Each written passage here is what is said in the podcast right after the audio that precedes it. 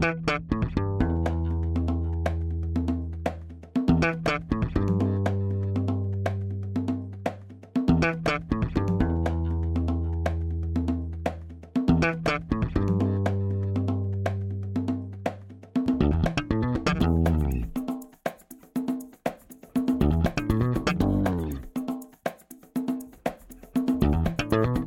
Este é o Tapa da Mão Invisível, podcast destinado àqueles que querem ouvir ideias que abalam sociedades e que não são ditas na mídia tradicional. Bem-vindo, Paulo Fux. Tudo certo, Júlio Santos. Tudo firmeza, cara. Estamos aqui com um tocaio hoje, né? Que no hum. resto do Brasil se chama Xará, mas no Rio Grande do Sul se chama tocaio.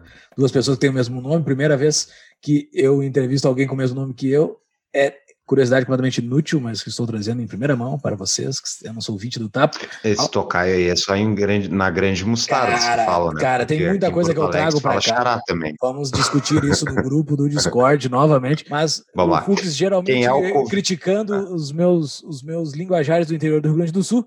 Seja muito bem-vindo também para a nossa conversa. Tocaio, Júlio Lobo. Olá, senhoras e senhores. É um prazer estar aqui com vocês. Muito legal poder conversar com pessoas que estão dispostas a debater de forma saudável neste mundo tão louco como anda, não é mesmo? Isso mesmo.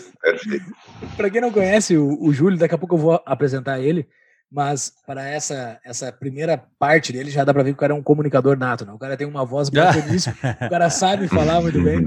Ele sabe eh, como divulgar ideias pelas internets, a gente já vai falar disso também daqui a pouco. Mas antes disso, Rapidinho, vamos para os nossos avisos únicos e iniciais. Momento, recadinhos únicos e iniciais.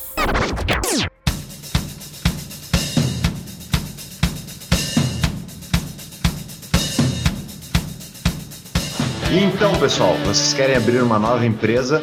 Conheçam a DBI Contabilidade, contabilidade aqui, nossa parceira do Tapa eles estão no, no Instagram, arroba DBI Contabilidade, e eles têm uma promoção. Para você que quer abrir um negócio, você pode abrir de forma gratuita e pode ganhar quatro meses gratuitos de serviço de contabilidade, caso você seja cliente, seja ouvinte do Tapa. Então é só procurar a DBI Contabilidade no Instagram, arroba DBI Contabilidade, ou vão no nosso site tapadomainvisível.com.br barra DBI para ver uma entrevista com um dos sócios.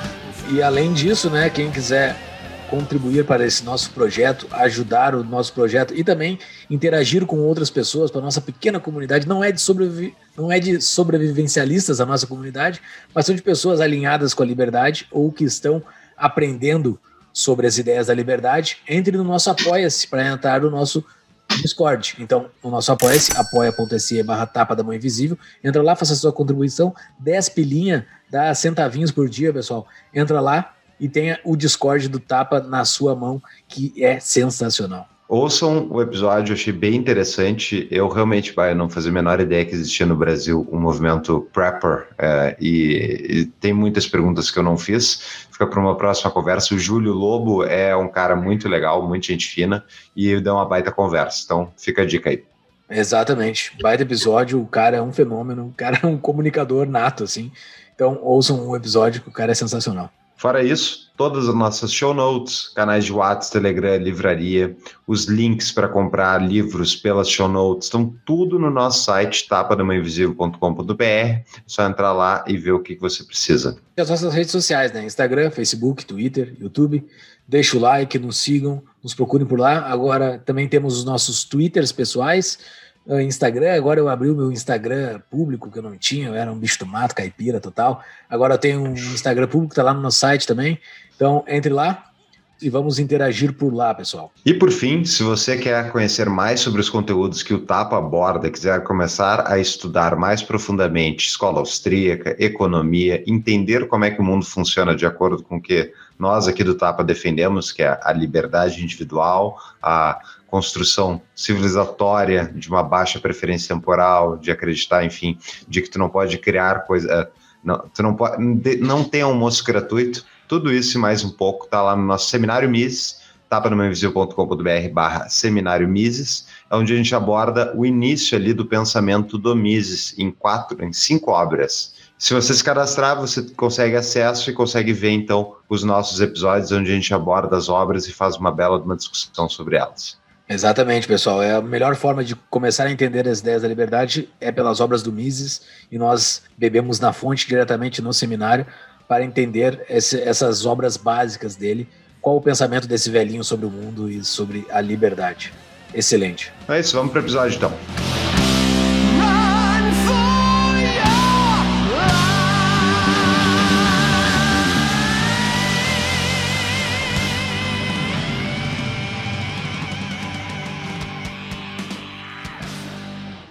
Para quem não conhece o nosso convidado, o cara fala de ideias que não são ditas na mídia tradicional com toda certeza, com toda certeza. Então estamos cumprindo com o nosso mote, que é falar sobre coisas que não são ditas na mídia tradicional. Ele de fato fala.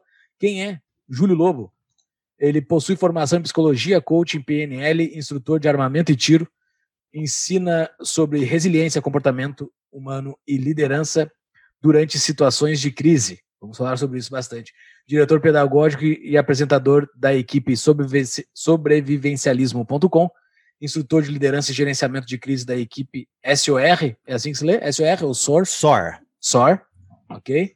Embaixador da World Adventure Society em Santa Catarina, sempre buscando por relatos e experiências reais de situações onde a vida humana é levada ao limite. Júlio busca encontrar maneiras de transformar seus estudos em tutoriais didáticos e claros que possam auxiliar as pessoas a ficarem mais preparadas para situações de crise, seja no meio da selva ou em um grande centro urbano.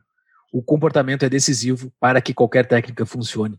Que coisa! Cara, esse teu conhecimento, ele é muito específico, né? Ele é muito específico. assim, é difícil achar uma outra pessoa que tem esse mesmo conhecimento que o teu, não é?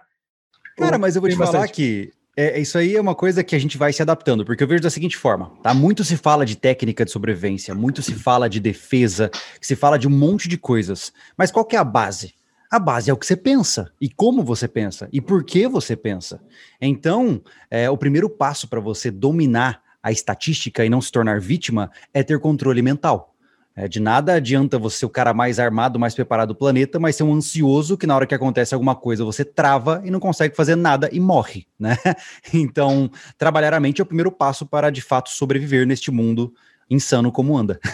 Muito interessante. E, e, uma coisa assim impressionante é que a, a Júlia, eu vou chamar Lobo, tá? Porque realmente senão vai, vai enlouquecer os ouvintes. uh, Lobo, então a dúvida que é, tipo, Tu tem um canal de 2 milhões de, de views. Aí isso não tá no teu currículo ali, não, mas 2 é milhões. De inscritos, não é de views. De inscritos. Tipo, é, views a mais. Mas, tipo, eu nunca tinha visto o canal em português disso. Eu sabia que tinha nos Estados Unidos, mas eu não conhecia. Então, tipo, é, não só tu tem um conteúdo diferente, diferente mas, tipo, é impressionante a quantidade de pessoas que estão interessadas nesse assunto. Então, vamos lá. Por que, que é importante aprender sobre vivencialismo? Essa que tu falou dos modelos mentais, eu achei bem interessante. Cara, eu acho que por várias razões. A primeira porque, eh, antes de mais nada, né, existem várias formas de você ver o sobrevivencialismo, né? Muitas vezes as pessoas já lembram daquele, daquele seriado bizarro, Doomsday Preppers, né? Que eram só um povo estranho, e a, e a gente defende muito, pelo menos na nossa linha do sobrevivencialismo, a gente não defende a ideia do medo. Eu não falo pro caralho, se prepara porque o mundo tá acabando e você vai morrer. Não. muito pelo contrário, eu acredito que o sobrevivencialismo, ele é um estilo de vida que dá para você, dá a possibilidade de você atingir novos patamares de performance. Porque se a gente dissecar a palavra, sobrevivencialismo, o estudo da sobrevivência. Logo, eu vou estudar tudo aquilo que mantém um ser humano vivo.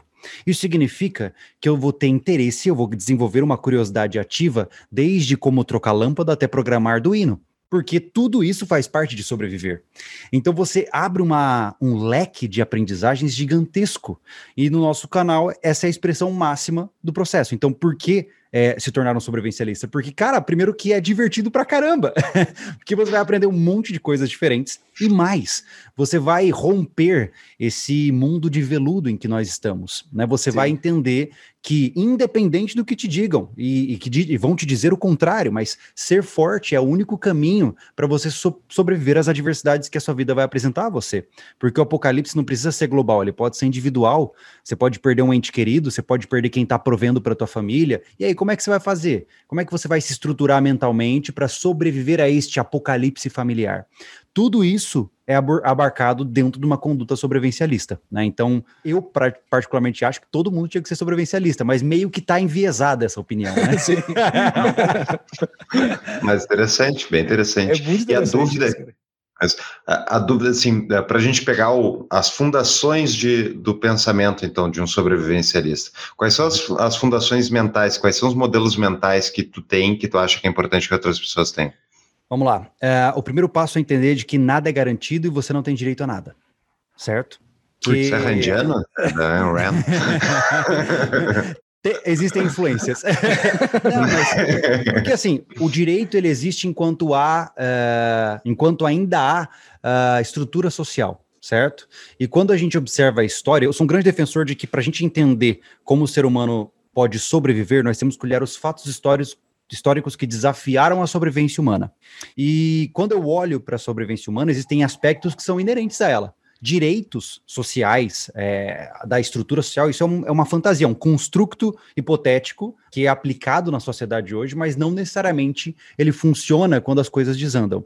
Então, quando a gente entende que eu não tenho direito a nada, né? Que eu não só porque eu nasci não significa que eu vou merecer alguma coisa. Não. Isso que significa que você tem que correr atrás. E número dois, você não tem nada garantido. Então você tem que criar redundâncias, você tem que criar estratégias para poder atingir o mesmo objetivo de várias formas diferentes. Né? Então, antes de mais nada, um sobrevivencialista ele usa a adaptabilidade e a versatilidade como base fundamental do, do seu olhar para o mundo, né? Interessantíssimo. Vamos dar um passinho antes sobre a história do, do meu do meu tocaio aqui, do, do Júlio Lobo. Como é que um cara começa a ser sobrevivencialista? Como é que despertou isso em ti? Qual é teu, a tua história pregressa? Tu é um psicólogo, tu tava lá no consultório e daí tu viu, começou a estourar um cano do consultório e tu ficou gerando, gerando uma hipérbole idiota aqui. Mas uh, uh, o, que, que o que, que, despertou em ti, assim? Por que, que tu foi pra isso? Cara, é, eu fui criado, eu sou de Mato Grosso do Sul, Campo Grande, né? E apesar de ser uma capital, é uma cidade muito rural ainda, né? Os costumes são muito rurais.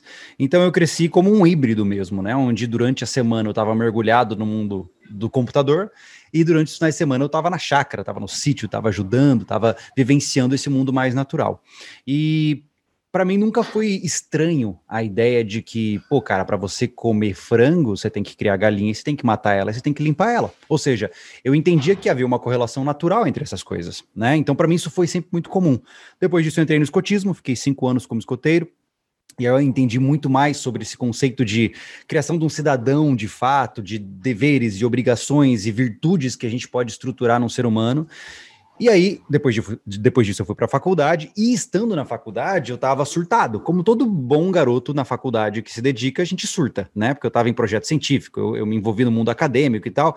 E eu falei, cara, eu preciso de um alívio criativo, eu preciso de alguma coisa que possa me ajudar a, a a dar uma, uma fugacidade aí para essa energia. E nisso eu sempre fui um cara que gostei da ideia de falar sobre sobrevivência. Eu falei, pô, cara, eu acampei a vida inteira. Eu sou do mato, né? Eu, eu conheço sobre esse assunto. Eu vou fazer um blog, né, para poder falar para as pessoas como que elas podem acampar com segurança. Que época? E nisso, que época? Que 2010, mais ou menos, 2010. E aí o clube engatinhava ainda, né? É, por isso que eu ainda eu comecei com blog, né, com texto, né, cara. E aí eu pensei, pô, eu não tenho todo o conhecimento do mundo e nunca vou ter. Então, vou começar a traduzir textos de fora, que você ainda não encontra no Brasil, e comecei a fazer traduções adaptadas de textos é, de fora para cá. Aí, quando eu vi o YouTube, eu falei, cara, esse negócio de YouTube aí tá começando a ficar interessante, né? Na época não havia nenhum, praticamente nenhum grande nome no Brasil de, da área do YouTube, né? E eu falei, cara, vamos criar um canal. Aí eu criei o canal em 2011, o primeiro vídeo do canal tá lá até hoje, né? É, chega a ser patético, dá até uma vergonha quando assisto, mas o importante é que está lá. e, e aí eu comecei a falar sobre acampamento, sobre kit de sobrevivência. Aí daqui a pouco eu falei, cara, peraí, as técnicas que eu uso para sobreviver na selva são exatamente iguais às que eu uso para sobreviver na cidade, apenas com uma roupagem diferente. Então vamos falar de sobrevivência urbana. Opa, mas espera aí, quando a sociedade começa a fa falhar com seus compromissos ali de estruturação básica? Opa, então vamos falar de preparação. E uma coisa foi levando a outra, né? E quando eu vi, eu já estou há uma década fazendo vídeos. Pô, cara, e é, e é um trabalho muito bacana esse teu, assim, mas não tô puxando o um saco porque tu tá aqui, mas é bacana mesmo, assim, eu assisti demais, depois eu uhum. quero falar sobre isso. Mas antes, sobre a filosofia do sobrevivencialismo, né, a gente meio que deu uma pincelada na Rand ali, que nem o Fux falou. Mas nós temos um episódio que nós entrevistamos o filósofo Pondé, Luiz Uhum. Felipe Pondé, e ele no livro Filosofia para Corajosos dele, ele tem uma citação que marcou muito, assim, muito, que nós, seres civilizados, há 200 anos nós estamos com essa abundância de coisas, assim, há 200 anos atrás não era assim, né? Era bem diferente, tudo era muito diferente, as pessoas tinham que fazer suas próprias coisas. E o Pondé fala: nós, nós temos o homem das cavernas nos espiando pela fechadura. Eu não sei se a citação é dele ou ele cita ou ele cita por alguém. Esse desenvolvimento todo que nós temos, nós ah, temos um estalar de dedos para perder de uma forma muito rápida. Sim. A gente pode perder isso muito rápido mesmo, tudo isso? Sim, sim, a gente volta ao primitivismo, conhecimento se perde, né? É, eu- eu- existe um termo para isso, eu não vou lembrar agora, mas se eu não me engano, a conta é essa: são duas gerações, duas gerações sem instrução para manter o conhecimento no nível atual e a gente começa a retroceder a níveis medievais muito rapidamente, né? O pior, o problema dessa história é como eu falo, não é necessariamente é óbvio que seria um grande infortúnio retroceder no conhecimento, mas principalmente porque nesse processo de retrocesso a gente vai perder milhões, quem sabe até bilhões de vidas, né? Porque as pessoas elas não conseguem, muitas vezes não vão conseguir se adaptar a um novo mundo. E isso é sempre perigoso, né? Muito assustador, inclusive. Você já deve ter ouvido falar na nossa apoiadora desde o episódio 4, a CapTable. Essa fintech nasceu para propiciar investimentos em startups para todos. Mais de 10 projetos já foram lançados com sucesso, com apoio de mais de 2 mil investidores engajados, tornando assim a CapTable um ecossistema de encontro entre recursos e inovação. Muito mais do que só um investimento, investir via CapTable é a oportunidade de estar em contato com startups inovadoras e ter ganhos além de financeiros. Para conhecer mais sobre essa baita empresa, veja no nosso site uma entrevista com um dos sócios dela. Acesse tapadamãoinvisível.com.br barra cap. E a adaptação é o teu mote, né? Tipo, esteja preparado. Esse, esse é o, essa é a tua frase principal. Esteja sempre preparado. Tu se adaptar para estar preparado para esse momento de infortúnio, seja global, seja regional, seja até dentro da tua própria vida, né? É isso, né? É, começou, começou com uma ideia de se preparar, sabe? Só que hoje, Ah. eu, sinceramente, já vejo como uma, uma forma, um caminho para o engrandecimento da, da alma como um todo. Porque, veja, por conta do sobrevivencialismo, estoico, subi... assim, um negócio estoico. É, total, total. Porque assim, cara, eu já subi montanhas, eu já ajudei pessoas, eu sou um ultramaratonista, e tudo isso não é porque eu fiquei afim, é porque eu, eu fui levado por essa mentalidade de até onde eu posso chegar para ficar melhor, para chegar mais longe, para ser mais resistente. E aí uma coisa foi levando a outra, e hoje eu vivi coisas incríveis por conta dessa minha visão de mundo. Né? Então é essa que é a grande sacada que é, é a, é a beleza por trás do sobrevivencialismo, né? Eu, eu achei interessante que tu tá dando que ele é um, é um escopo bem mais amplo do que sobreviver, enfim, no mato e tal. Beleza, é uma coisa maior, um, é, ok, tem vários significados, vários níveis, né? Mas Uhum. o objetivo final, digamos assim, um cara que fez toda a preparação de acordo com o que tu acredita que é importante, seria o cara que, tipo, que aconteceu lá o filme do Tom Hanks, o cara caiu no meio de uma ilha sozinho e ele consegue sobreviver? É isso? Qual é o objetivo final, assim, tipo, eh, de toda essa preparação? Vamos lá. A gente, aí a gente começa a entrar mais no reflexivo e menos no prático. Uhum. Porque é, é manter a construção e progressão do mundo como ele é. Porque, veja, o sobrevivencialismo ele tem aqueles risquinhos, né? Que são do nosso canal, né? Deve até estar aqui. Dá para ver quem tá no ouvindo, Não dá para ver, né? Mas para quem tá vendo, tá aqui, ó. Ah, cada um desses riscos representa um pilar fundamental do sobrevivencialismo, tá? Então, a sobrevivência é um dos pilares. Né? Por exemplo, nós temos defesa, ou seja, afinal, sem aprender a se defender e proteger a sua própria vida, de nada adianta todo o resto, certo? Então, o pilar de defesa é extremamente importante, então, naturalmente, a gente fala de armas de fogo, fala de técnicas de defesa e etc. Nós temos o pilar do resgate, porque depois que você aprende a se defender, você aprende a curar e aprende a salvar pessoas, ou seja, é, treinamento em APH, primeiros socorros, estricamento em regiões isoladas e coisas do gênero. Depois disso, nós vamos para a sobrevivência. Eu nem certo? sei o que, é seja, estricamento. O que, que é estricamento? é retirar uma pessoa de um local sem é, danificar ainda mais o estado Ah, das tá. feridas dela. Tá? Entendi. É, Obrigado. de- depois disso, a gente tem a sobrevivência. Então, aí sim entra no pilar de sobrevivência, que é a obtenção de água e todas aquelas coisas, né? Por fim, nós vamos para a autossuficiência. Que aí a gente já está falando de, olha só que interessante, além de sobreviver, você vai viver com o que você produz. Você vai começar a prover os seus próprios recursos para depender menos de um sistema que, por definição, é vulnerável a desastres, a flutuações políticas, econômicas, etc. E, por fim, o nosso último pilar é a liberdade. Afinal, é, não é à toa que o pilar da liberdade cruza todos os outros pilares, né? Porque sem liberdade nada disso acontece. Sem você ter uma luta ativa pelo direito de viver a vida como você quiser, todo o resto cai por terra, né? Não preciso nem dizer sobre armas de fogo, mas, poxa, hoje em dia é proibido você ter um galinheiro num centro urbano, né? Ou seja, como é que você vai buscar o pilar da autossuficiência, da sustentabilidade, né? Se você sequer pode ter os seus próprios ovos produzidos na sua casa. Então, a gente criou essa construção é, didática, né, visual, porque é para entender realmente isso, que, cara, é um estilo de vida, não é uma técnica, não é uma, uma visão política, não é uma ideologia, é um estilo de vida. Eu enxergo o mundo por meio desses pilares e é por meio deles que eu oriento as minhas condutas, né? Cara, Tudo que bem. sensacional, cara. Cara, eu, assim, eu faria um podcast de oito horas contigo, assim, porque eu tenho muita pergunta. Eu, tô, eu, tô, eu vou dar uma selecionada aqui para tentar, pra tentar deixar dentro de uma hora, tá? Uh, tu falaste sobre o, sobre uh, estamos a duas gerações de perder o conhecimento, né? Uh, aproximadamente. Já aconteceu com alguma sociedade de perder o conhecimento e ela entrar num, num buraco assim? Tu uh, sabe historicamente de... eu não vou é. conseguir te dar a cuidade, mas a gente vê ao longo da história que nós tivemos várias civilizações que falharam em bases dessas, por exemplo, que eu pontuei do sobrevivencialismo e, e se dissolveram, né?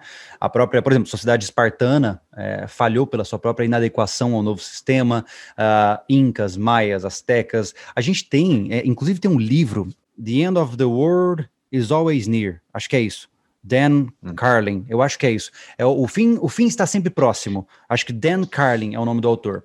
Ele é um historiador que, de maneira muito interessante aos falantes em inglês, eu recomendo, tem no Audible. Ele conta os diferentes apocalipses que aconteceram com diversas civilizações ao longo da existência humana. E você observa que o processo é sempre o mesmo. O processo começa com desculturalização, desvalorização da moeda, que gera então crises de fornecimento e abastecimento, que por fim gera fome e então a guerra, e aí fim do mundo, né? Então é muito interessante porque o processo é sempre o mesmo. A gente tem essa visão equivocada de que o ser humano evoluiu. Não, cara. Neurologicamente você está igual ainda a um romano de dois mil anos atrás. Você continua exatamente igual, você pensa como ele, né? E tem uma frase nesse livro que eu não esqueci, eu acho fantástica. Ele fala o seguinte: se você pudesse voltar no tempo tá? Andar pelas cidades de Roma, chegar para um romano e falar assim: sabia que tudo isso aqui vai virar ruína e ninguém vai lembrar que vocês existiram direito? Ele ia dar risada e achar que você é um louco, certo? Porque soaria extremamente absurdo. Então, o que impede de hoje estarmos neste mesmo caminho? O que impede daqui mil anos ninguém se lembre da civilização como ela é hoje, né?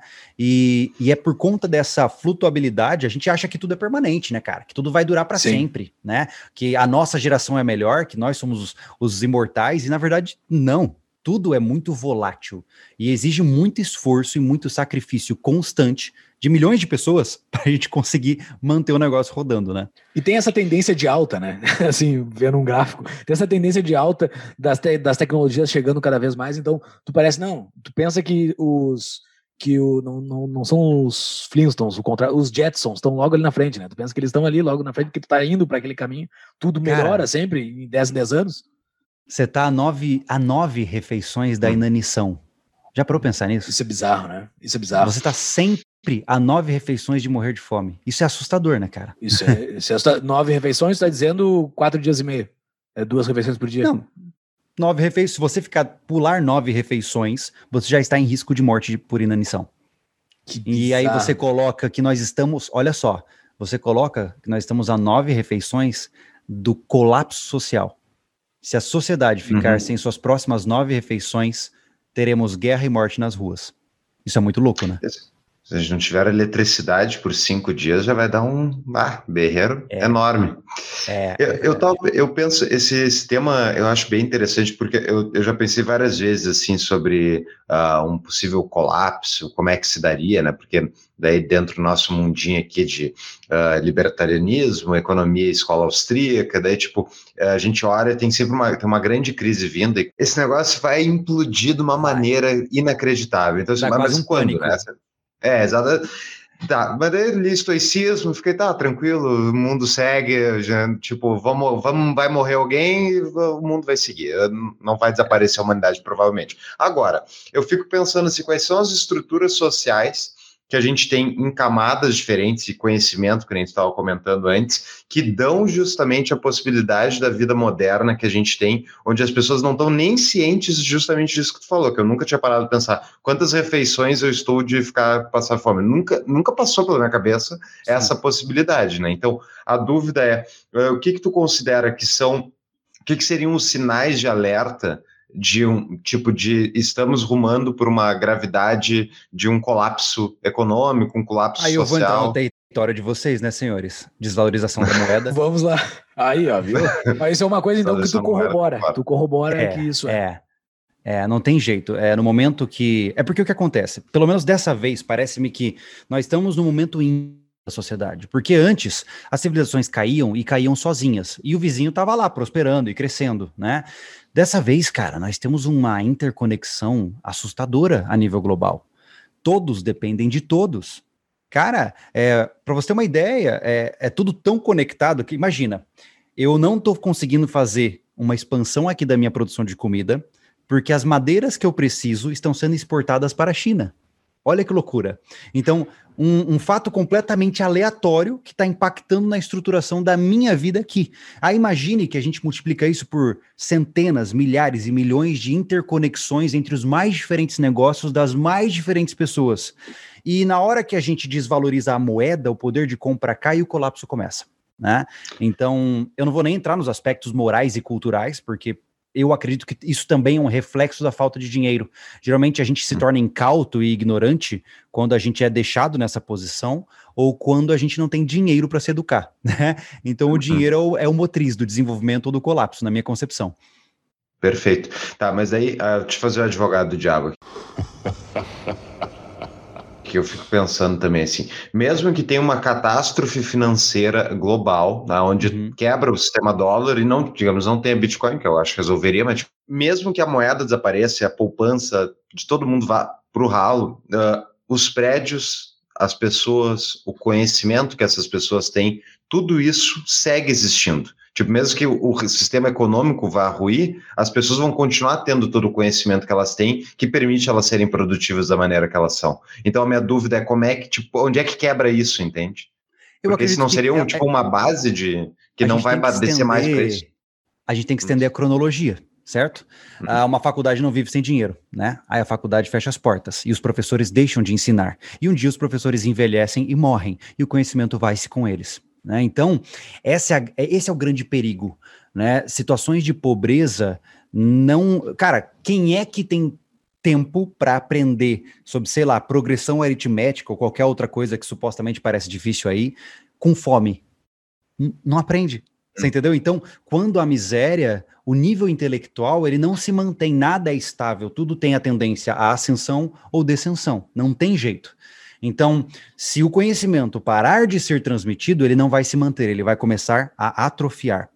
E esse é o grande risco que nós temos, né? Esse é o, o, problema, porque hoje nós temos conhecimentos que são tão complexos que precisam de uma estruturação altamente complexa também para continuarem existindo né? E isso que é assustador, porque, como vocês bem sabem, nós vivemos numa grande bolha do dólar gigantesca, né? E que vai estourar. Na próxima década a gente vai ter um. Eu, eu defendo, sinceramente, que estamos vivendo no mundo pós-americano, né?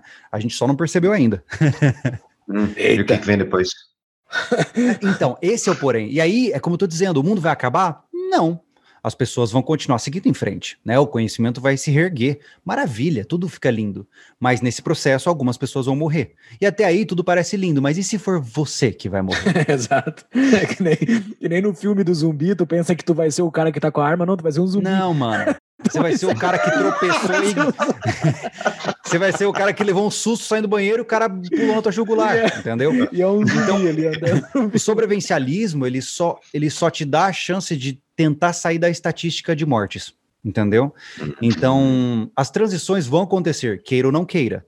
Pode, podem ser positivas ou negativas, né? E quando eu digo é, estatística, pode ser desde um colapso social até um cara que entra na tua casa para te assaltar e estuprar tua esposa, entendeu? Sim, É, sim. O que vai depender de você virar mais um número, ah, morre 70 mil por ano no Brasil, grande coisa. É, mas se for você, ou seu pai, ou sua esposa, já não é grande coisa, né?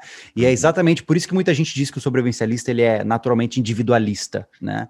É, porque, ah, porque eu foco em mim, pô. Né? O mundo vai seguir sem, sem a minha existência ou não, mas eu também não quero deixar de existir, então eu vou fazer o possível para estar preparado para essas adversidades.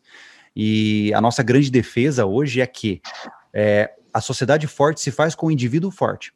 Né? Então, hoje existe um descolamento da realidade que eu me assusto, cara. Eu, eu realmente me assusto. Eu vejo a pessoa, pô, o cara é, ai, ele tem dó dos animaizinhos, ele defende os direitos dos animais, mas ele tá comendo o franguinho dele. Ele tá comendo a vaquinha. Só que se você der uma faca para ele e falar assim, vai lá, mata a vaca e pro- processa o bife, ele acha um absurdo. Isso para mim é quase uma esquizofrenia, porque é, você faz um descolamento tão grande das bases que mantém o indivíduo vivo que você começa a deixar esse cara atuando num mundo que não é real.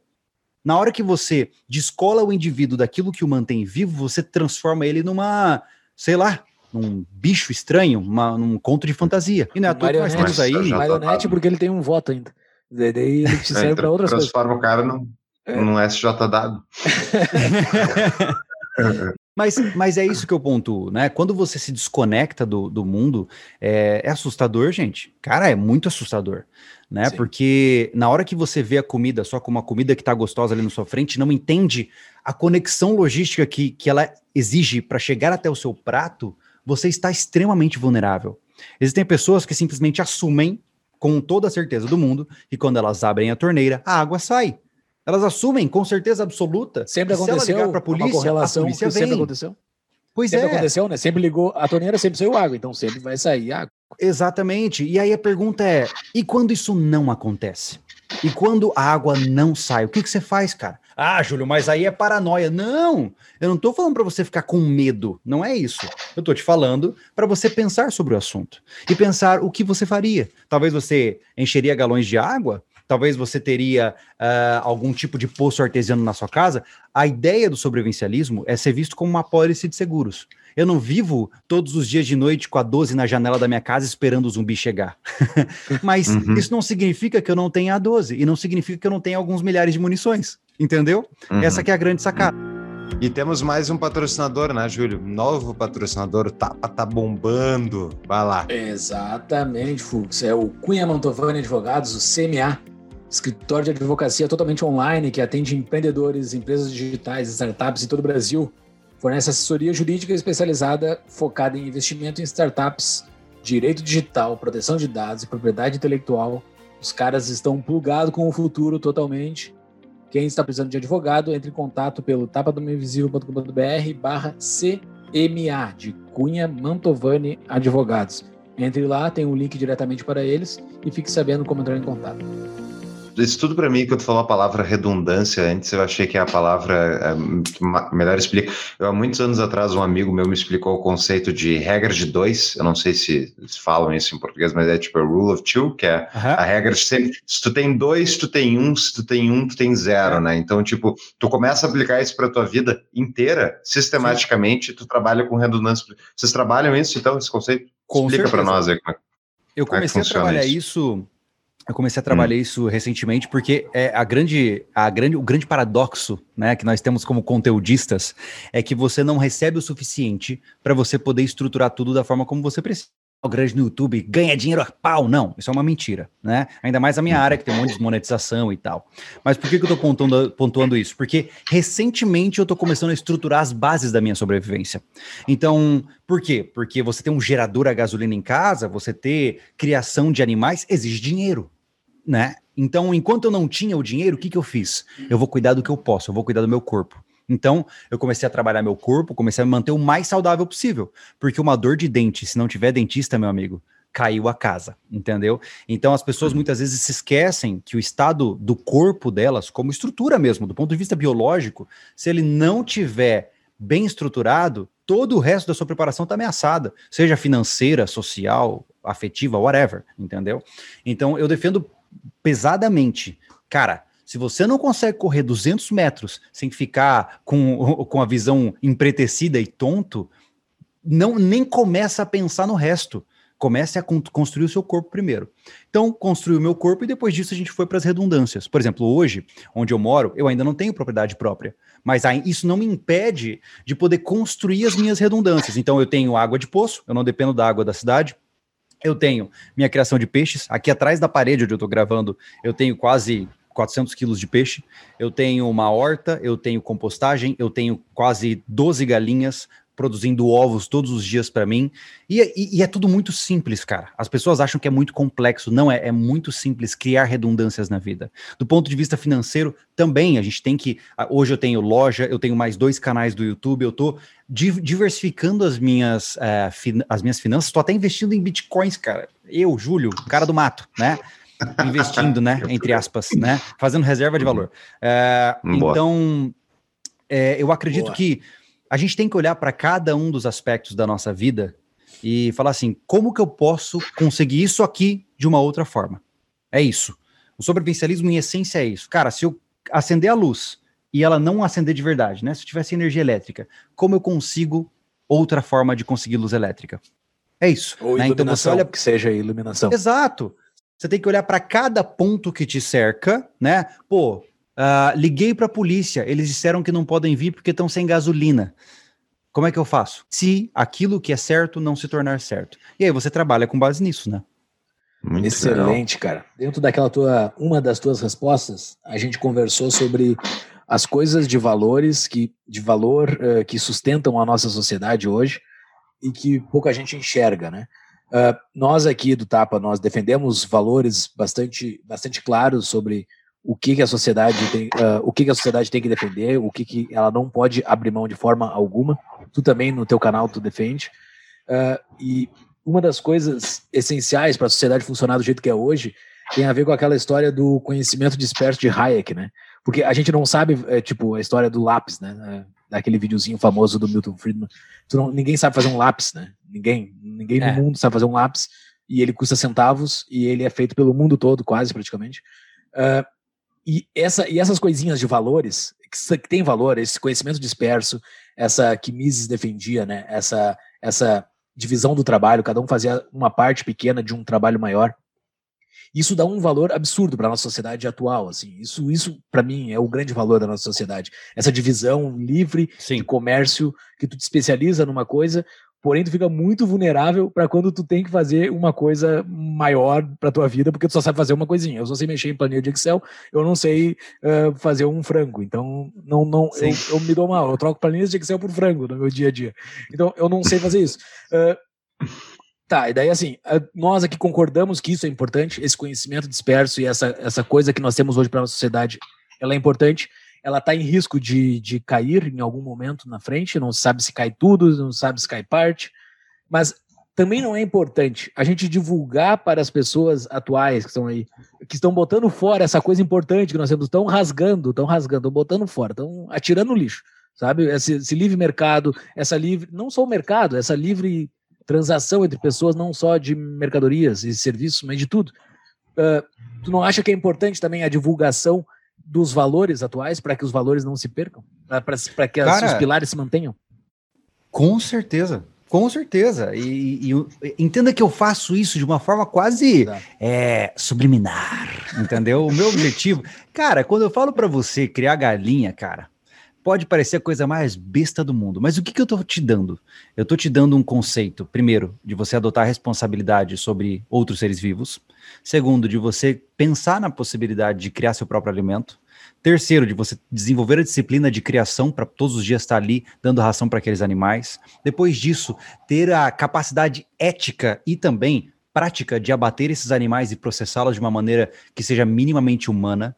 Então, perceba que quando eu falo para você criar galinha, eu tô te dando um pacotão de valores junto. Entendeu? Exato.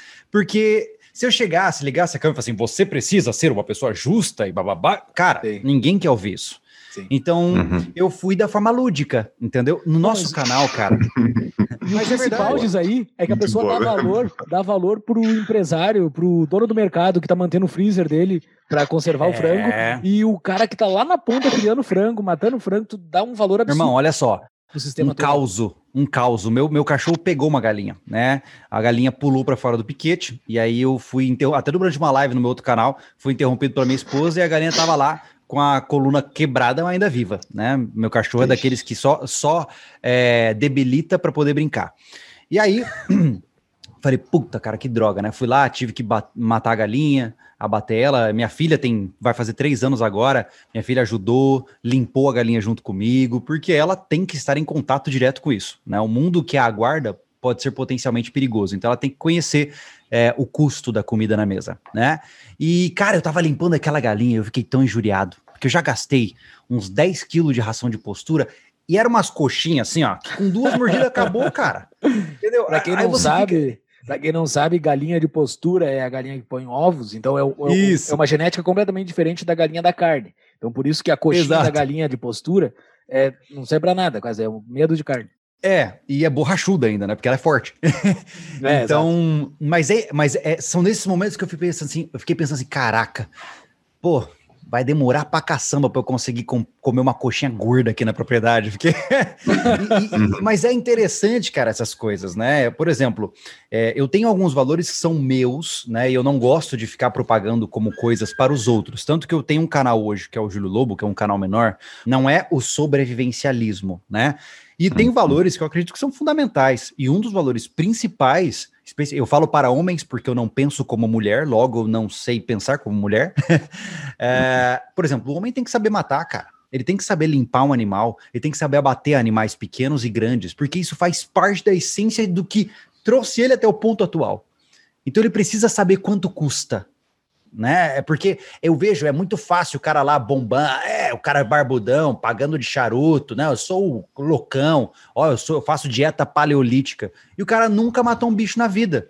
Então, assim, desculpa, é incongruente. É, é muito incongruente. Uhum. Então, eu acredito que tudo na vida tem que ter uma conexão clara e sem passos obscuros. Então, quer defender o que você defende, primeiro aprende a arrumar a tua própria casa e defender aquilo que é, é a base das suas muito bom. Então é tipo Jordan Peterson para o cara aprender a sobreviver antes. Yes. É, tipo, vai, Fix your room before you criticize the é. world. Yeah. É, exato, perfeito, perfeito. Tá, mas vamos lá. Uh, tudo isso tem um custo, né? Tipo, se tu, o fato de tu gastar tempo limpando uma galinha, ou enfim, uh, cuidando das tilápias que tu tem aí, todo esse, esse, trabalho, ele gera um custo de horas e tal, e tu deixa de fazer outras coisas uma sociedade, tipo, a sociedade inteira, se todo mundo fosse fazer o que está fazendo, a gente teria uma produtividade menor. Tu não acha? Essa que é a beleza do negócio. Cara, como hum. eu te disse, eu tenho aqui ó, dois galinheiros diferentes, tá? Eu tenho o tanque de tilápias, eu tenho a aquaponia, ou seja, eu tenho 60 plantas crescendo, eu tenho dois cães, eu tenho dois gatos, uh, eu tenho um monte de coisas aqui, certo? Eu gasto por dia, no máximo, 20 minutos com toda essa criação. Bah. Por quê? Porque com a tecnologia você resolve tudo. Eu tenho um alimentador automático para os peixes, eu nem preciso olhar, entendeu? Uhum. Eu tenho reguladores de termômetro que podem fazer a água ficar sempre no tamanho certo. Eu tenho a bomba de uhum. água que é inteligente, que regula o fluxo de água de acordo com a necessidade. Então, olha que legal. A gente pode aplicar os conceitos da tecnologia atual para substituir o trabalho braçal. Então, é sim possível que você hoje tenha uma produção hidropônica de, sei lá, 200 plantas no quintal da sua casa e se dedicar, sei lá, meia hora por final de semana naquela produção. Sim. Então, é, a ideia é, é, engraçado isso, né? Porque muita gente acha que toma tempo, cara. Cara, uhum. depois de construído, tá feito. Se, se você tirar meio período do seu final de semana para dar uma arrumada em tudo, ainda, ainda é muito. Então, olha que interessante. Venderam a imagem de que a vida no campo é muito dolorosa, é muito difícil, é muito complicada, toma muito tempo. Cara, eu trabalho, ó, eu entro aqui, eu sento nesse, nesta cadeira, uh, às, 8, às 7 e meia da manhã, eu saio quase às 19 horas, todos os dias. E eu ainda dou conta de fazer tudo, minha casa está limpa, minha criança está feliz. Então, perceba que vende-se a ideia de que você não dá conta de fazer tudo, mas dá dá conta. Até porque, sejamos honestos, o nosso trabalho produtivo, ele, ele é muito escasso, né? Quando a gente para uhum. para pensar o quanto a gente procrastina, a gente fica com a atenção difusa. Então, o que, que eu fiz? Eu criei um setting onde eu trabalho, onde eu tenho um hiperfoco. Eu tenho isso aqui para fazer, então é e fiz, beleza, agora eu vou fazer outra coisa. Então, eu, eu imagino que a polivalência e a especialização podem andar de mãos dadas. Porque hoje eu sou um especialista em produção de conteúdo. Mas ao mesmo tempo, uhum. aqui atrás daquela parede eu tenho uma serralheria e marcenaria e fazem pelo menos dois anos que eu não compro nenhum móvel, porque eu construo todos os meus móveis. Então, olha que interessante, né? Então, eu num final de semana, que nem o final de semana passado, eu construí uma sapateira para minha, pra minha esposa. Gastei 200 reais. Eu fui ver na loja, ela custa 550. Top, economizei. Então, essa que é a pegada, né? Eu acho que a gente acreditou na ideia de que é complexo, quando na verdade não é. É, tem aquela não. história dos nossos avós, né? Na época deles, por não ter tecnologia, era, era, era sofrido, assim, era sofrido. Sim. Mas hoje já não é mais, né? É para várias é. coisas. A gente tem que tomar cuidado, né? Só um, um adendo importante, né? A gente toma, tem, tem, que tomar cuidado com as fantasias. Eu vejo que tem muita gente, tá rolando uma espécie de êxodo urbano, né? O pessoal quer sair das cidades, ainda mais agora com home office e tudo mais. Sim. Ah, eu vou, vou morar no campo, vou, vou plantar e tal. E, cara, quando o cara fala assim, eu já fico com receio, porque plantar é muito difícil, né? Se você não tiver dinheiro, você vai ficar com as mãos calejadas e vai trabalhar pra caramba. Então, assim, é, a sustentabilidade está associada à tecnologia, e tecnologia, por definição, está associada a, obviamente, o dinheiro. Né? Então, criar um meio de renda estável, diversificar suas fontes de renda, investir em diferentes plataformas que trazam rentabilidades passivas, é o melhor caminho para ser um sobrevivencialista. Então, Sim. olha que loucura, né? Antes de falar em produção de alimentos, a gente tem que falar de educação financeira. Ah, Excelente. Tá. Só uma o... dúvida que eu vou perder ouvintes agora, um lado preconceituoso. Nessa, Eia. nesse teu hall de bichos que tu tem, pra que, que serve o gato, hein? Pra que, que serve? O gato, ele serve para matar o rato. Pior, né? Entendeu? Os gatos, eles têm total liberdade para matar os gatos. Ó, os ratos, eles, por exemplo, aqui na minha casa não tem mais aranha, não tem escorpião, não tem barata, eles matam tudo. Cara, é o inseticida mais natural que tem. E os ah, bichos adoram fazer essas paradas. Não é esses gatos de apartamento. Inclusive. Né? Não é esses gatos de apartamento, é um gato um pouco mais ativo, assim, né?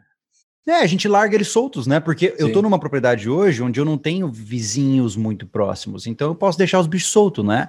Meus cachorros, de manhã eu abro o portão, eles saem correndo, vão no pasto, corre atrás das vacas, volta, depois, pronto, tá tudo certo. Sim, entendi.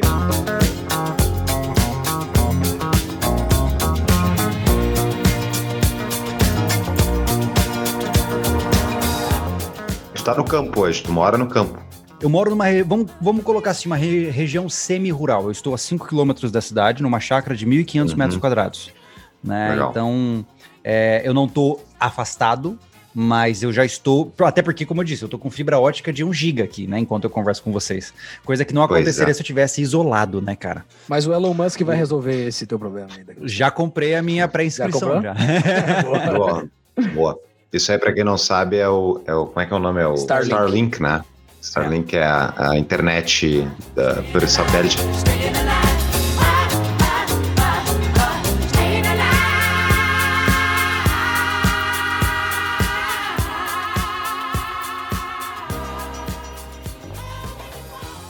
Tá, mas uh, uma dúvida. Ano passado, ano passado, quando deu o início do Covid, né? Eu quero saber só uma coisa: se toda a sua preparação tu precisou comprar papel higiênico em março de 2020 ou já tinha?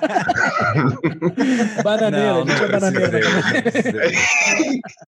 Não, a única coisa que eu fiz foi pegar mais munição, o resto estava tudo certo.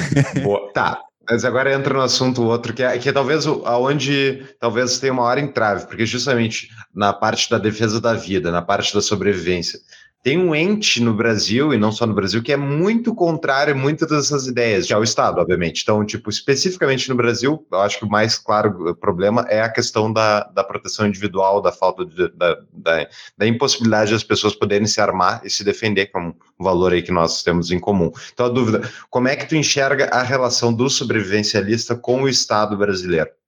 Uma relação de desobediência civil, com certeza. Hum. Não há como ser um sobrevivencialista por completo é, sendo um legalista. É impossível. Porque. Tá aqui na lei, tá na lei. Vai lá, eu direito. Não, não. Eu, eu, trabalho, eu trabalho é, dentro do esperado, eu trabalho na legalidade até onde dá. Mas eu não uhum. deixo de fazer algo que é importante para mim por causa das leis. Porque as leis não subjugam a moral, né? Então, eu acredito que existem valores que são incorrompíveis. E, e, a gente tem que estar disposto a quebrar as leis quando elas não fazem sentido, né? que declaração excelente. Olha só, o Fux falou sobre, o, sobre a pandemia, né? Eu quero fazer um relato meu sobre a pandemia, vou até me ajeitar na cadeira. O, durante quando começou aquela loucura de pandemia, ficou todo mundo preocupado com o tal do vírus e tudo mais, e todo mundo ficou meio noiado ali, a, a março, abril, maio de 2020, né? Tava, entrou uma paranoia geral na, no Brasilzão, assim, no mundo, eu imagino. E na a minha paranoia, eu tive uma paranoia nessa época, só que não foi por causa do vírus, eu tive uma paranoia por causa de um colapso econômico. Eu fiquei muito noiado, muito, muito, muito noiado, assim.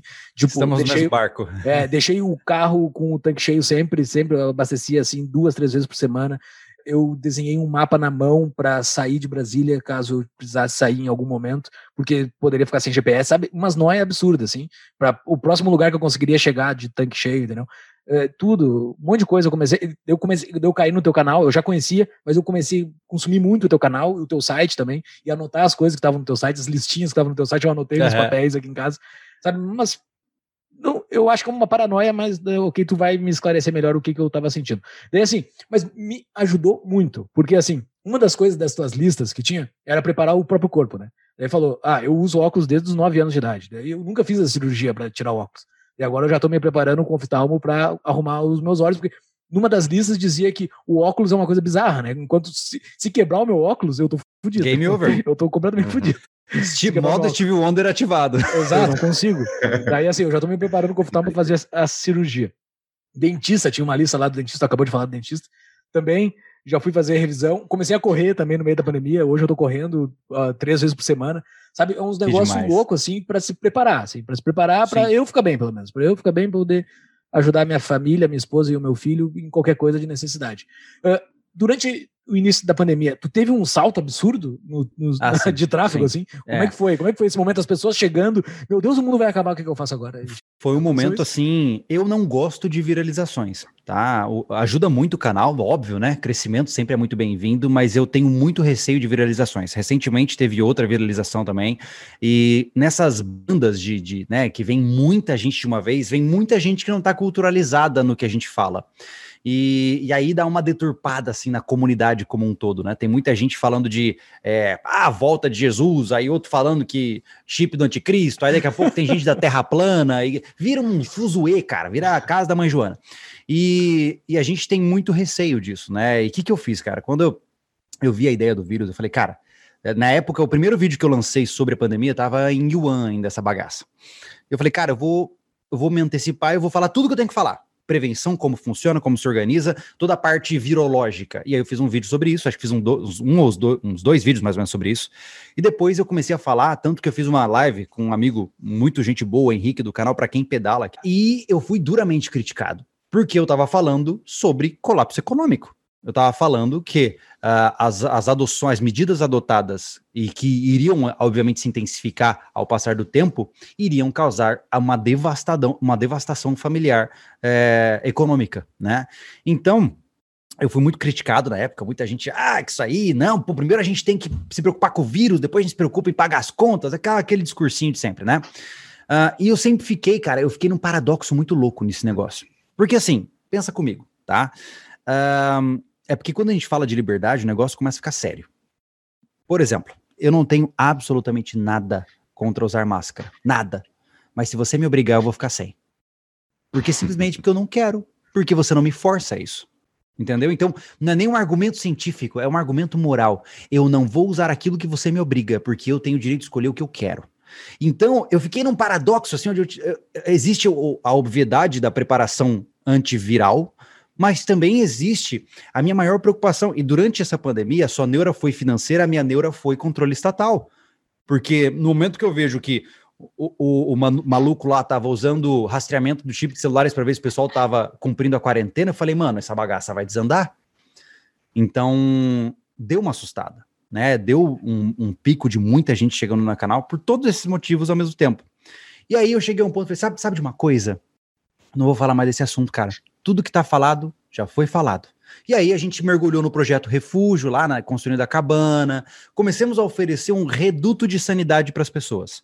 Enquanto você via todas as mídias, não sei quantas mil mortes e não sei quantos contaminados e tal, a gente estava falando de como usar um martelo. Por quê? Porque a gente virou um reduto para a sanidade mental das pessoas. Não é à toa que na época o projeto Refúgio, né, aquela construção da nossa cabana, ele fez tanto sucesso. Porque enquanto o cara estava enjaulado em casa, Hã? Explica para o pessoal, para quem não conhece, o que é o Projeto Refúgio. Ah, tá. O Projeto Refúgio foi uma proposta que a gente fez que foi a seguinte: o que custa construir um lar em um local anti-selvagem. Então a gente escolheu um lugar sem estrutura nenhuma, sem energia elétrica, sem sinal de celular nem nada, no meio da selva, e falamos: vamos construir uma cabana aqui. Vamos ver como funciona, qual é o esforço de construir uma casa em um lugar sem ter ferramentas elétricas. E a gente, então, durante vários episódios, hoje tem o time-lapse lá no sobrevivencialismo dessa construção, a gente fez uma cabana, um estilo chalé, né, que ficou muito legal. E todos os episódios iam ao ar no sábado às 20 horas, em formato de estreia no YouTube. E as pessoas adoravam. Então, assim, menos de 24 horas batia 100 mil visualizações, o que eram índices absurdos para o canal, né? Por quê? Porque todo mundo estava enjaulado em casa, com, com, quarentena, com medo de sair na rua, aquela coisa toda, e aí vinham os dois mané batendo martelo lá no meio do mato, né? Então a gente percebeu que nesse mar de loucuragem, de pânico que surgiu, a gente falou, cara, vamos fazer diferente. Eu não vou fazer isso, né? E a mesma coisa vai acontecer agora em 2022, né? Em 2022 vai ser uma guerra de, de sei lá, de animais entre os lados quando vier as eleições, e a gente vai estar tá falando, sei lá, mano, de criação de porco, porque eu não vou falar desse assunto, não vale a pena. Uhum. Perfeito. O, a gente tem algumas perguntas de patrões aqui. Eu Vamos queria lá. fazer a primeira aqui do João Hornburg. Pergunta. Júlio tem cara de ANCAP, fala coisas ANCAP, age como ANCAP, tem uma bandeira ANCAP, mas não se assume como ANCAP. Por quê? A vida ela é curta demais para a gente levantar bandeiras o tempo todo. E eu tenho, eu tenho uma certa aversão à incongruência, né? Uh, eu, vou, eu vou extremizar aqui, tá? Vamos imaginar, tá? Eu vou aloprar aqui o cabeção. Imaginemos que eu sou agorista, Bom, tecnicamente eu tenho que sair xingando a Blitz. Parar, eu tenho que tacar o terror, né? Porque, tecnicamente, quando você assume um rótulo, você está preso dentro dos preceitos que aquele rótulo te apresenta. Se eu falo, ah, a partir de hoje eu sou ANCAP, e aí eu, pô, vamos, vamos pagar o boleto que está atrasado, cara, senão. Então, assim, começa a ficar incongruente. Eu entendo, uhum. eu respeito, cada um faz o que quer da sua vida. Você quer comer esterco, a vida é sua. Mas uh, na, eu não consigo conviver com essa ideia. Eu não consigo conviver com a ideia de que eu estou sendo incongruente com uma bandeira que eu defendo. Logo, eu não levanto bandeiras, eu não assumo rótulos específicos. Eu prefiro defender o que eu defendo porque eu gosto de defender aquilo que eu defendo. Ponto. eu não tenho disciplinas, eu não tenho ideologias, eu não tenho visões. Porque assim, eu não me prendo a alguém olhar e falar assim: olha lá, que hipócrita, olha lá, entendeu?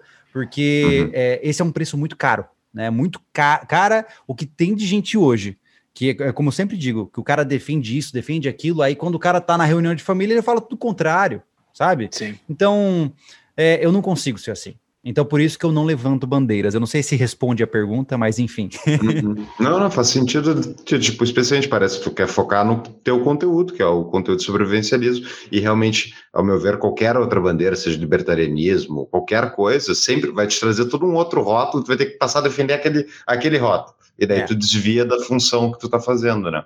Não, e mais do que isso, tá. cara, a, a, métrica principal hoje é a seguinte: se, ah, Júlio, você é um ANCAP, você é libertário, cara, whatever, para mim tanto faz. Isso não vai mudar nada uhum. para ninguém, entendeu? É, uhum. Se eu falar isso ou aquilo, não muda nada. A minha regra principal é respeito é bom e conserva os dentes. Entendeu? Você faz o que você quiser, viva a sua vida como você quiser, eu vou viver a minha como eu quiser, e tá tudo certo. É isso. Uhum. Regra de ouro, né? Trate é. os outros como tu quer ser tratado. É tão simples. Exatamente. O Frian Capstan, ele pergunta, como, eh, ele botou uma pergunta um pouco longa aqui, vamos, vamos ler, eu vou ler toda ela aqui. Momento patrão pergunta. Como a ideia de viver em uma comunidade off-grid difere de uma atualização em, dos, em 200 anos do estilo de vida Amish? Como, sem estar integrado à sociedade e seu conhecimento acumulado, pode continuar progredindo uma comunidade off-grid? E como obter produtos, bens e serviços que requeram conhecimentos específicos em, ou cadeias globais, como procedimentos médicos avançados ou novos, ou novos painéis solares? Essa coisa entre o off-grid, assim, porque tu explica isso sobre a comunidade, sobre viver off-grid no teu, no teu canal, né? Uhum. É, eu, eu acho interessante que as pessoas fazem uma correlação a seguinte: só porque eu quero me desconectar do sistema, não significa que eu quero que ele deixe de existir. Entendeu? Não significa, porque é utópico. Entendeu? Eu sempre digo, o sobrevivencialismo, por definição, ele é utópico. Porque é, você nunca estará preparado o suficiente. Você nunca chegará no, no objetivo final. Porque eu nunca vou produzir remédios de quimioterapia na minha propriedade. Entendeu? Não importa o quanto eu tente. Então, o que, que eu defendo? Eu defendo que é muito. Você consegue ter um estilo de vida mais saudável e mais próximo da essência fundamental do que é ser humano, morando numa região mais ruralizada, com pessoas que você gosta e que dividem os mesmos valores que você, e produzindo grande parte do que você precisa. Isso significa que eu quero- que a sociedade deixe de existir? Não, muito pelo contrário. A sociedade pode continuar existindo e sendo feliz, até porque eles vão produzir muitas coisas que eu preciso também. Sim. Eu acredito, eu, eu defendo muito uma perspectiva ah, mais tribalista, até quem sabe é, com uma visão mais de clã, sabe?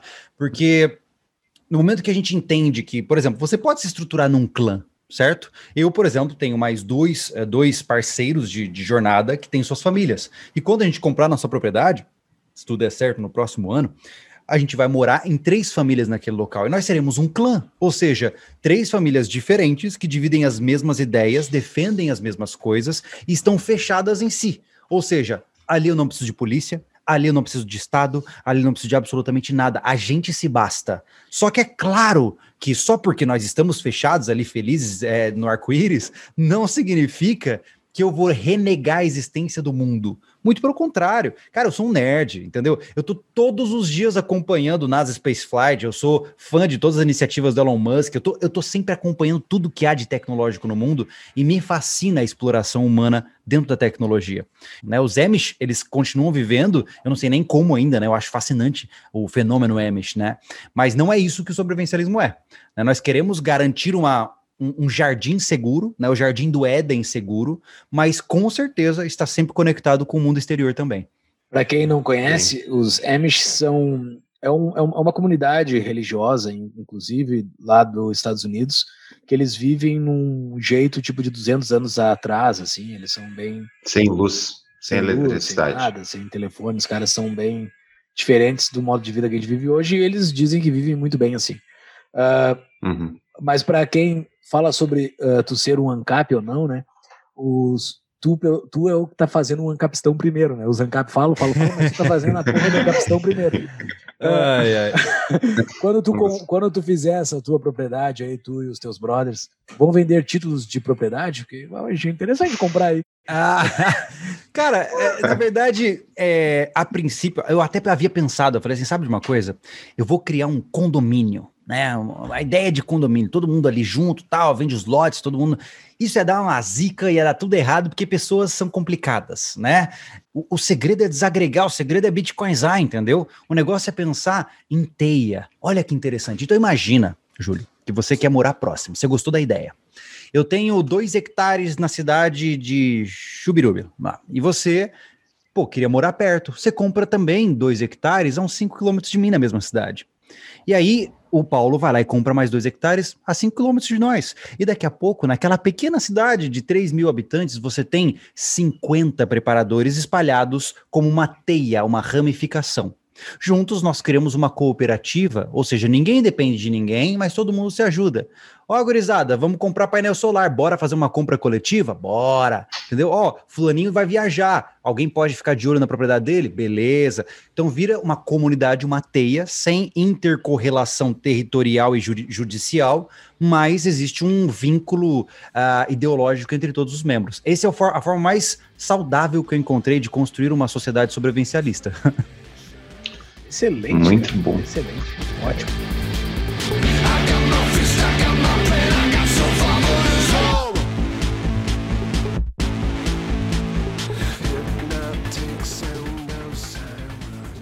Eu acho muito, muito interessante esse conceito e, e eu já pensei mesmo morar em fazenda tal, aqui no, só que no Brasil, mas o problema da violência é o que mais me chama atenção, assim. Então, como é que tu encara isso? Porque tudo bem, um bando de bandido que vai tentar invadir teu sítio, tua fazenda no meio da madrugada, né? Então, como é que tu lida com isso?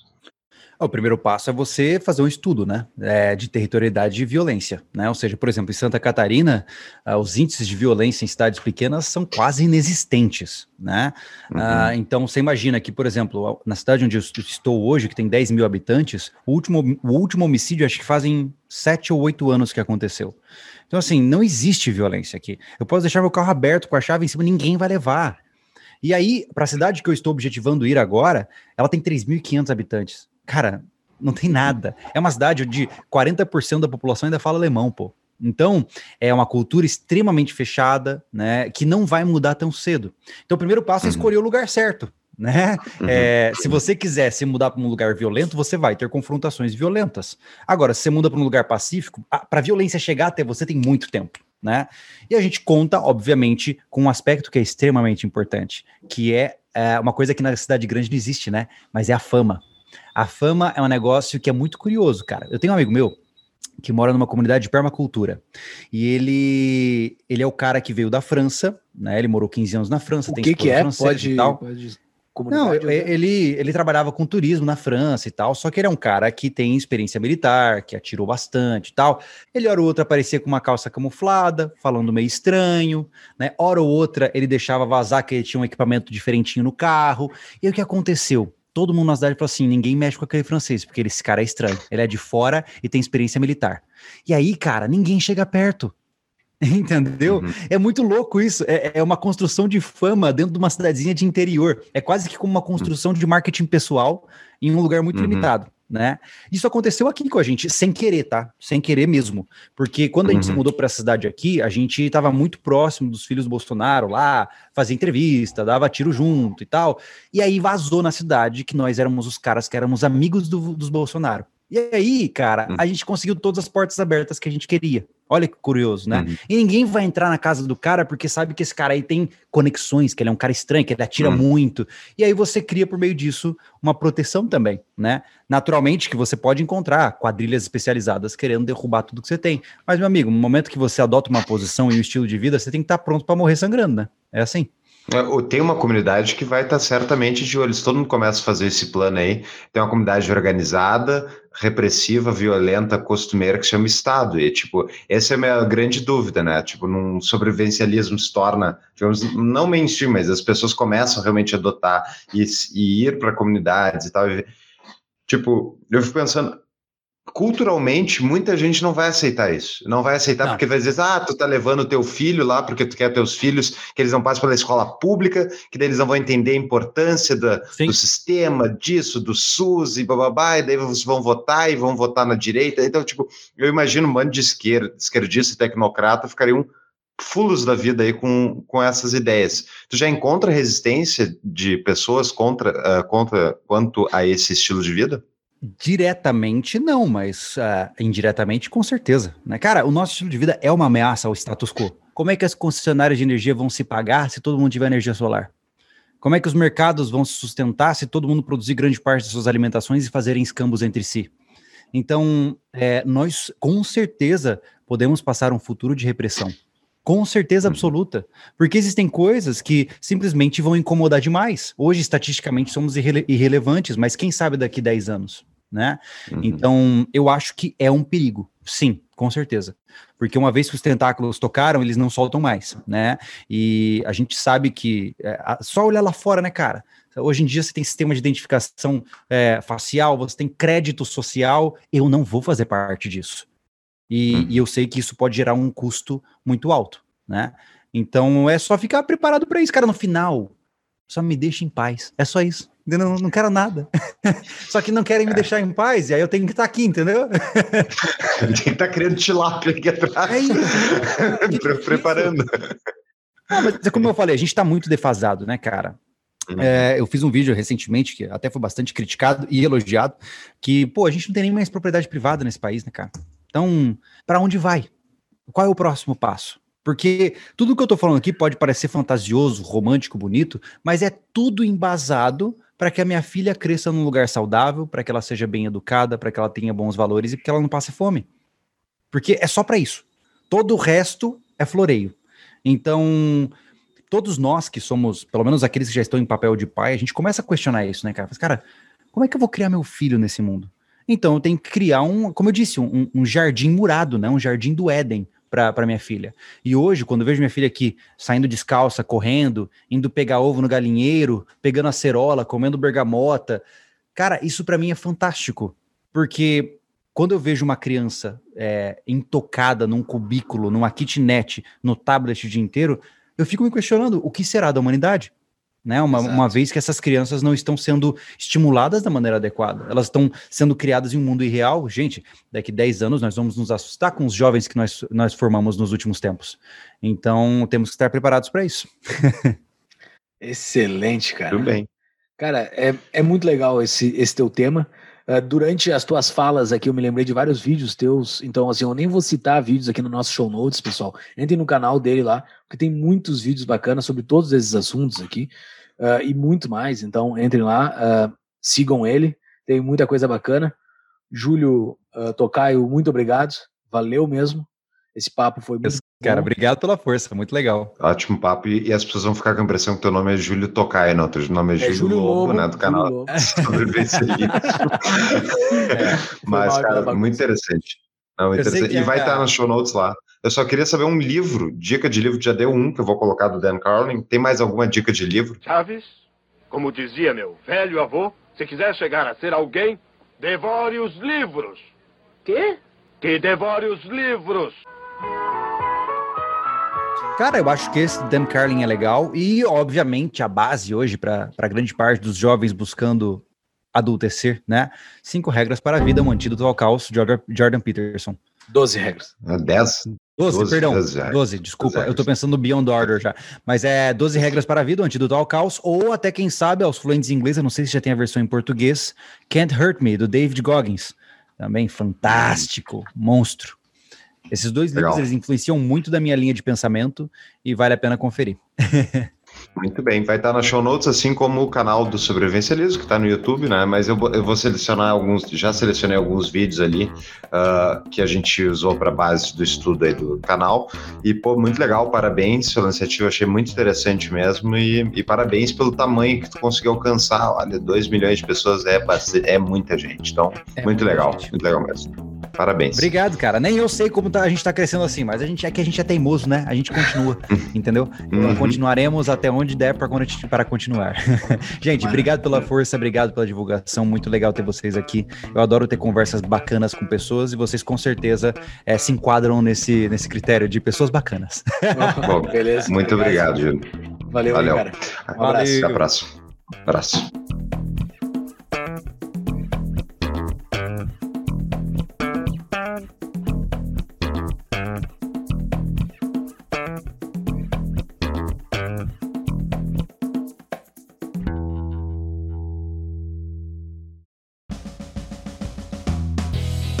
Prezados ouvintes do Tapa, aos interessados em gestão empresarial e economia, a minha empresa, Proteus Associados, está auxiliando na criação da primeira faculdade com DNA liberal do Brasil, chamada Hayek Global College. Venha ser meu colega na primeira turma do Hayek Global MBA. Mais informações em tapadomeuinvisível.com.br barra HGC. Use o código TAPA e ganhe 5% de desconto. As aulas são ministradas em inglês. Obrigado.